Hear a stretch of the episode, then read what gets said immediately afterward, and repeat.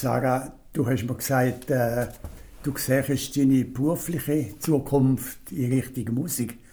Was motiviert dich dazu?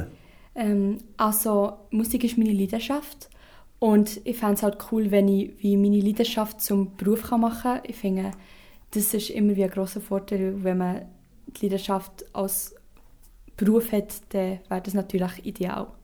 Na klar. äh, hast du schon früh dich für Musik interessiert? Ja, sehr früh. Also schon seit ich kann denken vorher. Also ich bin immer, als ich noch nicht laufen konnte, zur Musikanlage geschnackt, sozusagen. Und habe den Knopf umgedreht, um wie zu symbolisieren, dass ich Musik hören Oder ja, in die Hände klatscht, auch wieder, um zu symbolisieren, dass ich Musik hören ähm, Ich habe schon früher so wie Lieder gefunden, einfach mit verschiedenen Wörtern. Und ja, das ist wie ziemlich früh schon gekommen, das Interesse für Musik. Und spielst du auch ein Musikinstrument? Ja, genau. Also ich habe wie fast jedes Kind mit der Blockflöte angefangen. Und nachdem sind ähm, Instrumente wie Gitarre, Schlagzeug und Klavier dazugekommen. Genau.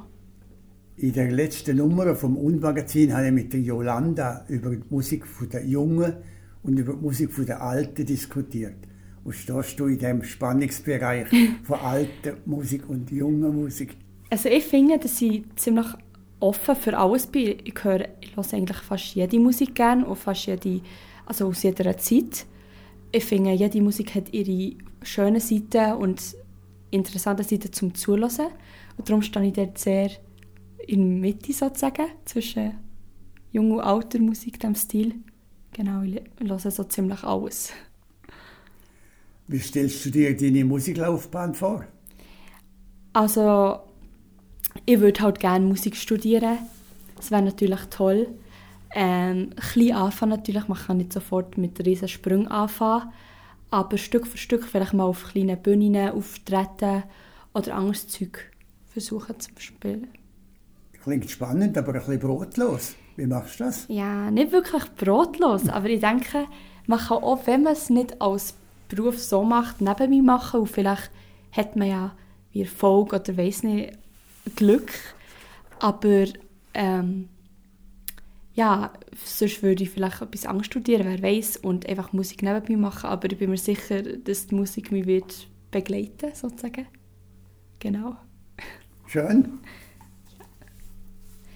Also, ähm, du hast ein grosses Interesse an Musik und wie ist das entstanden? Ja, ich habe mich schon ganz früh angefangen interessieren aber richtig losgegangen ist mit 14.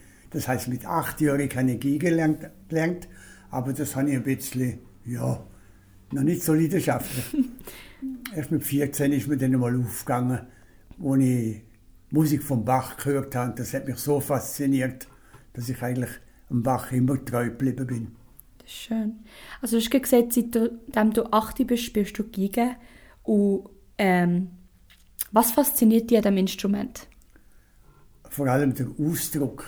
Ich habe viel Seele drin Ich glaube, im Klavier wäre mir das schwieriger. Beim, bei der Flöte ist es auch so, da geht es durch den Atem.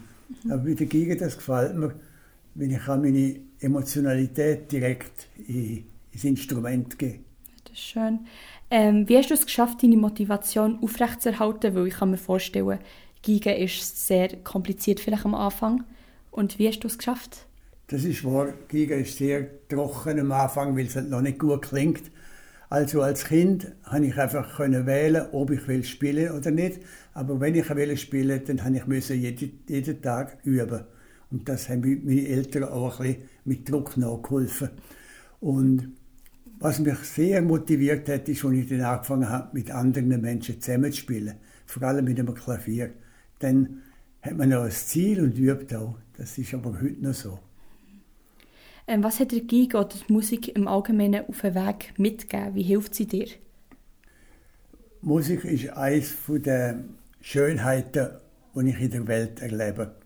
Und es gibt so viel auch Negatives, was ich in der Welt erlebe, dass ich mich ein bisschen an dem hebe.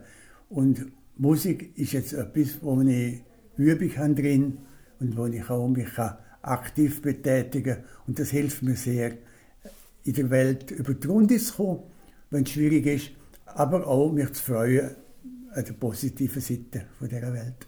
Mhm. Ähm, wenn du eine Chance hättest, noch ein Instrument zu lernen, welches wäre das? Das wäre sicher Orgel. Aber Orgel ist schwierig, eine im Haus zu haben. Dann müsste ich immer eine suchen. Ich tue jetzt immer ein bisschen Klavier spielen. Jetzt habe ich wieder angefangen, probieren, ein Stück vom Bach zu lernen.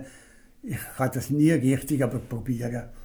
Das wäre eine Alternative gewesen, Orgel oder Klavier. Mhm. Wie stehst du zur heutigen Musik?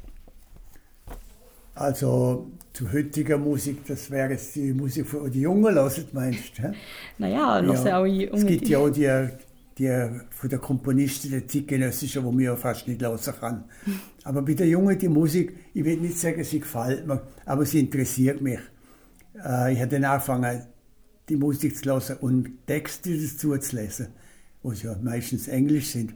Und dann komme ich auf die Spur, was die junge Musik will und was sie aussagen über das Lebensgefühl.